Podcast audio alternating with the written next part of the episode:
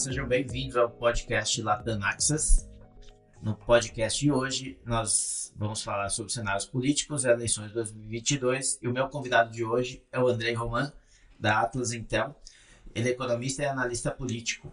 É, Bem-vindo, Andrei. Obrigado pela presença. É, Para começar, Andrei, você poderia dar uma visão geral de como você vê os próximos capítulos aí nas eleições presidenciais no Brasil? Então, é uma, uma corrida que, na minha visão, foi marcada por bastante estabilidade. Não tivemos grandes mudanças no nosso view ao longo do último ano. É, desde o início, vimos uma corrida muito polarizada ah, entre o atual mandatário, o presidente Bolsonaro, e o ex-presidente Lula. É, os dois contam com bases é, eleitorais muito bem solidificadas ao, ao longo do tempo. É, e isso resultou é, num cenário onde hoje em dia acho que qualquer possibilidade de surgimento de uma eventual terceira via é, simplesmente morreu. Acho que não, não temos mais esse cenário. Ah, desde o início parecia ah, bastante improvável que algum outro candidato poderia quebrar essa polarização. E ah, com a saída do Sérgio Moro, com a saída do é, João Dória, é, basicamente isso ficou bastante claro. Então, uma corrida muito polarizada, é, com uma chance maior, talvez, do presidente Lula vencer, por conta da, um, do índice bastante baixo de aprovação do, do presidente Bolsonaro nesse momento, também um índice uh, de rejeição uh, cristalizado ao longo dos últimos uh, dois anos, é, principalmente por conta do cenário econômico, também a questão da, da pandemia, mas, é, ao mesmo tempo, a, a, distância entre os dois candidatos pela frente, eu acho que está com um viés estrutural de diminuir cada vez mais. Então, veremos é, uma corrida mais competitiva ao longo dos próximos meses, muito provavelmente, em decorrência de alguns fatores estruturais, uma recuperação na margem da economia, é, um foco cada vez maior é, também na rejeição ao Lula, né, uma, a, um foco renovado é, sobre o que foram os escândalos de corrupção, por exemplo, da, da era Lula, e algumas, alguns elementos negativos, vamos dizer, relacionados às gestões do, do PT. Então, provavelmente acho que é, a corrida é essa pela frente. É um cenário onde o Lula continua como favorito, talvez até é, o, o, as últimas semanas da, da, campanha para o primeiro turno, mas com o viés de recuperação na margem do, do presidente Bolsonaro nas pesquisas de opinião. Na sua visão, a, ainda a inflação é o principal fator a influenciar nessas eleições? Porque, ao contrário de 2018, onde a corrupção parecia ser o foco, dessa vez, cada vez mais a gente ouve os analistas falando que a inflação é decisiva. É, você concorda uhum. com isso? Ou teria algum outro fator é, importante? Concordo. Eu diria que o controle da inflação é um dos uh, elementos, um dos fatores absolutamente necessários, talvez não suficientes, para que o presidente Bolsonaro uh, se torne realmente competitivo nessa, nessa corrida pela frente. A gente viu é, na segunda metade do ano passado que as pressões inflacionárias uh, derrubaram, é, pelo menos na nossa pesquisa, nas séries temporais, derrubaram a índice de aprovação ao governo. Uh, e ao longo deste ano, é, com a diminuição das pressões inflacionárias, é, o Bolsonaro conseguiu se recuperar é, na margem, tanto em termos de aprovação quanto em termos de uh, intenção de voto. Então, pela frente, para que essa trajetória positiva é, de Bolsonaro continue, no mínimo as pressões inflacionárias precisam ser mantidas sob uh, controle. É, isso de fato está acontecendo, eu acho temos algum, uh, algum barulho uh, referente ao reajuste dos combustíveis, sendo que mesmo nisso o governo vem trabalhando uh, junto com o Congresso eh, medidas eh, de eh, diminuição de impostos para que um, exista algum tipo de medida anti-inflacionária no que diz respeito aos combustíveis. Um, Então, isso, no mínimo, vai manter a situação num patamar estável para o governo pela frente. Agora, além disso, né, é, o, o, governo precisa contar com uma certa recuperação, é, uma continuação da recuperação das expectativas econômicas, é, uma, uma, recuperação do, do crescimento e, evidentemente, com uma boa estratégia de campanha em termos de comunicação política é, para que é, o, o, Bolsonaro possa é, realmente concretizar essas expectativas que a gente pelo menos tem de que ele conseguirá ficar mais competitivo pela frente.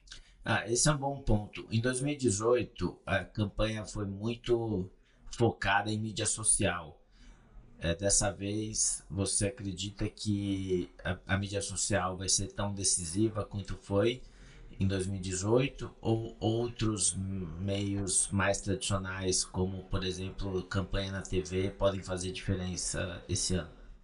Não, na minha opinião, é, não somente não apenas no Brasil, mas é, de forma global, é, as campanhas modernas estão cada vez mais acontecendo nas redes sociais. Mesmo se a gente for pensar nas emissões de TV, é, um, o jeito em que a maioria é, do eleitorado hoje em dia chega a assistir a essas inserções uh, é através do repasse de amigos nas redes sociais, é, ou no YouTube, ou em ferramentas digitais. Então, o papel das redes sociais, em termos de uh, comunicação de campanha, será mais uma vez decisivo dessa vez. É possível que, ao contrário da eleição passada, é, a viralização de conteúdos uh, de fake news, por exemplo, de ataques, é, talvez de uh, conteúdos, vamos dizer, mais problemáticos do ponto de vista da autenticidade uh, deles seja reduzido. Mas a comunicação, de forma geral, em redes sociais vai ser absolutamente crucial para vencer a, a eleição. A gente viu isso em ciclos recentes na América Latina, acabamos de ser, por exemplo, de uma eleição muito volátil na Colômbia, é, onde o candidato que conseguiu chegar no segundo turno, o Rodolfo Fernandes, justamente é, capitalizou acima de uma onda de viralização de conteúdos em plataformas como o TikTok, por exemplo. É, só que uma vez no segundo turno, o, o Petro conseguiu montar uma excelente estratégia de desconstrução desse candidato, talvez também utilizando viralização de conteúdos é, de vídeos, principalmente, vídeos problemáticos para o Rodolfo Fernandes, é, também ah, nas redes sociais. Então, não tenho a menor dúvida de que essa será é, uma, assim, um fator de grande impacto na eleição. Ah, também é um dos principais pontos onde o Bolsonaro até hoje tem uma fortaleza bem maior que é o um, presidente Lula. Se a gente for olhar uh, uma média diária de engajamentos de Bolsonaro em comparação com o Lula, uh, em plataformas como Facebook, Twitter, eh, ocasionalmente o Bolsonaro consegue mais que o dobro do engajamento de seguidores uh, para conteúdos dele em comparação com, com, o Lula. Então isso continua sendo uma um ponto, uma vantagem muito muito sólida para o Bolsonaro pela frente. Trata de um público muito mais engajado do lado dele do que do lado do Lula e esse público basicamente vira um agente de campanha, um, um, um público que vai uh, viralizando uh, conteúdos uh, da campanha do Bolsonaro, compartilhando esses conteúdos com familiares, com amigos, acaba sendo uma das principais maneiras que o Bolsonaro consegue comunicar com o eleitorado dele e atingir também o público indeciso. Aproveitando, Andrei, que você falou da Colômbia, realmente foi muito interessante essa eleição, pela surpresa dos dois candidatos que foi pra, foram para o segundo turno, né? O, o candidato é, mais populista de direita não, não se esperava que fosse conseguir chegar e ele chegou via mídia social, pelo, pelo que você é, disse, né? É, e só que no segundo turno a, a, esquerda acabou ganhando pela primeira vez na história, né?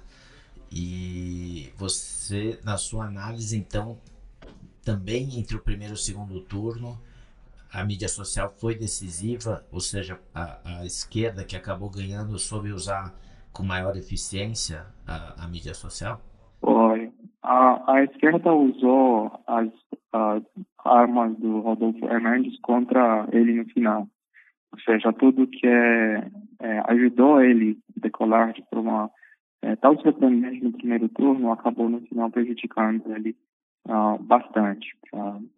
Para uma ideia, o, o, a imagem negativa do Rodolfo Fernandes subiu desde mais ou menos 20 pontos percentuais no final de, do, primeiro turno até em torno de 48 pontos, pontos, pontos percentuais na véspera do segundo turno. Então, de 28 pontos, mais de um quarto do eleitorado em menos de três semanas. É, por que, que isso aconteceu? Porque a campanha do, do Petro revelou vídeos, principalmente, e outros conteúdos, áudios também, muito comprometedores em relação ao, ao Rodolfo Fernandes. Para muitas frases problemáticas que, que o Rodolfo é, disse ao longo da campanha, em algum momento. O que os candidatos falam agora nessa reta final pode ser crucial para decidir a eleição para decidir a eleição. É, o Rodolfo foi uma. Não foi tanto na, na Colômbia que o Petro venceu a eleição, mas foi mais que o Rodolfo perdeu a eleição.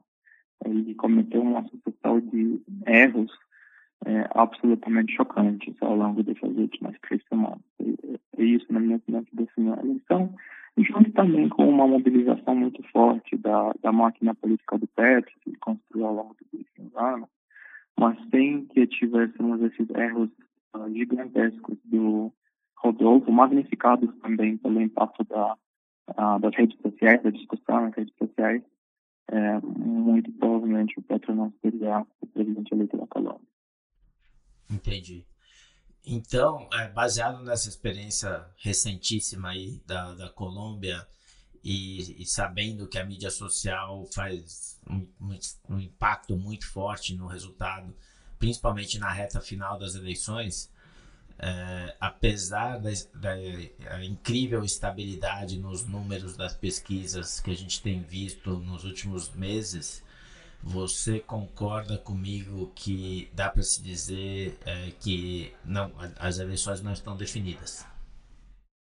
Sim, acredito que sim. É, é uma eleição onde a gente tem uma, um cenário talvez mais provável, é, que é o cenário que parece bastante estável ao longo dos últimos meses, onde o, o Lula consolidou uma diferença bastante significativa no primeiro e no segundo turno, uh, em comparação com o Bolsonaro, mas acredito que essa, é, essa visão de que a eleição continua competitiva e que eventuais surpresas é, em termos de erros de campanha, por exemplo, é, podem fazer com que o Bolsonaro, no final, ganhe surpreendentemente a eleição, acredito que esse cenário é completamente plausível.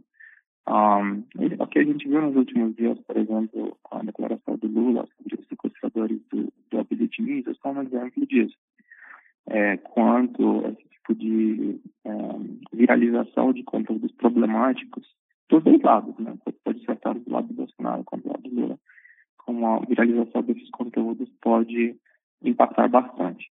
Agora, assim, em comparação com a Colômbia, eu diria que na margem, o impacto desses conteúdos talvez vai tender a ser mais reduzido, porque tanto o Lula e o Bolsonaro são muito bem conhecidos, existe uma certa resiliência, tanto da aprovação quanto da rejeição de cada um.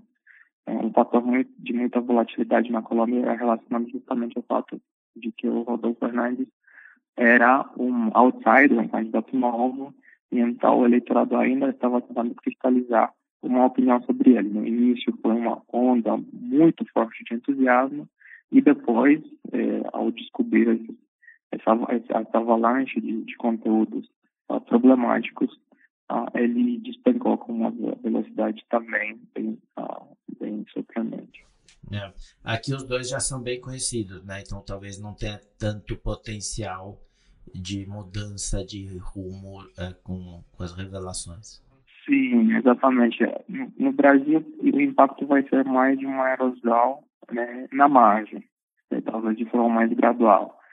É, mas nisso também, esses, é, é, essa dinâmica das redes sociais pode acabar sendo uma das principais, uh, pode acabar sendo um dos principais uh, recursos utilizados para as duas campanhas para que uh, essa evolução aconteça. Né? Um, acredito que teremos uma eleição com bastante uh, propaganda negativa dos dois lados. É, é, acredito que é, o, o Lula, de fato, está numa situação de bastante vulnerabilidade em termos da campanha negativa que o Bolsonaro poderá construir. e então, então assistiremos as consequências dessas propagandas negativas. Até hoje, é, como o foco era quase 100% sobre o Bolsonaro, né? A questão da gestão econômica, a gestão da pandemia, que foi muito criticada né, ao longo dos últimos, é, dos últimos dois anos, é, todas as outras críticas que a gente conhece né, ao governo, a questão ambiental, é, que a, a, gente vê que também foi a, uma questão bastante relevante, é, e talvez na última semana, o fator que pelo menos a nossa temporal explica uh, uma certa desaceleração do, popularidade do, do, Bolsonaro depois uh, dos assassinatos na Amazônia. Enfim, é, se até agora o foco negativo por conta do noticiário era uh, quase 100% sobre o Bolsonaro, pela frente, como o Lula é, acaba sendo é, o favorito, né, apresentado como é, favorito para vencer a eleição, talvez a, a, a, tem até analistas especulado que poderia ganhar no, no, primeiro turno. Tudo isso é, faz com que a, a, desconstrução midiática do, do, Lula, a desconstrução do Lula nas redes sociais, vire cada vez mais uma dinâmica da eleição. É, então, esse foco negativo do Bolsonaro vai ser, pelo menos, compartilhado com um foco negativo para o Lula é, e com as duas rejeições é, é competindo. É, no final, o candidato que consegue ter uma rejeição menos intensa no segundo turno vai, vai vencer a eleição. Tanto Lula quanto Bolsonaro tem uma, uma rejeição alta. É, a imagem negativa do Lula, por mais que ele ele teve um, assim, uma distância bastante considerável o Bolsonaro, a imagem negativa do Lula hoje em dia é, está em, em empate técnico com com a imagem é, positiva, em torno de 47% mais ou menos dos brasileiros é, tem uma imagem negativa do, é, do Lula hoje, mais ou menos o mesmo percentual, uma imagem positiva. Então, a, a, o potencial do Bolsonaro capitalizar acima disso né, existe pela frente. Entendi. Muito bem. É, Passando agora para um assunto uh, mais, talvez, pós-eleições, você. É, nós, nós estamos, estamos tendo uma dinâmica é, global muito complexa atualmente e as coisas que estão acontecendo hoje, como guerra, pandemia, inflação, vão afetar o mundo ainda por muito tempo, né, anos à frente. Uh, na sua visão, como, como esses acontecimentos geopolíticos globais afetam o Brasil é, no futuro e, e, e, se pode ser um, um, um risco ou uma oportunidade para o Brasil, independente de quem, quem vai ser o próximo presidente, André?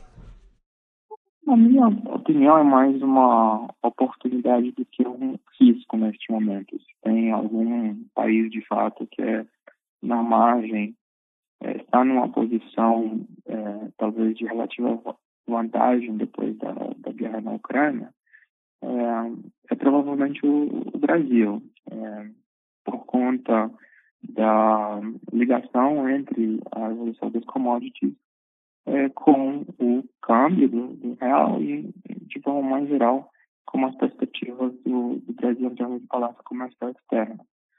É, então, é, isso eu acho que vem ajudando uh, já o, o Brasil em termos de reduzir um pouco a pressão com a pressão sobre juros e a pressão inflacionária.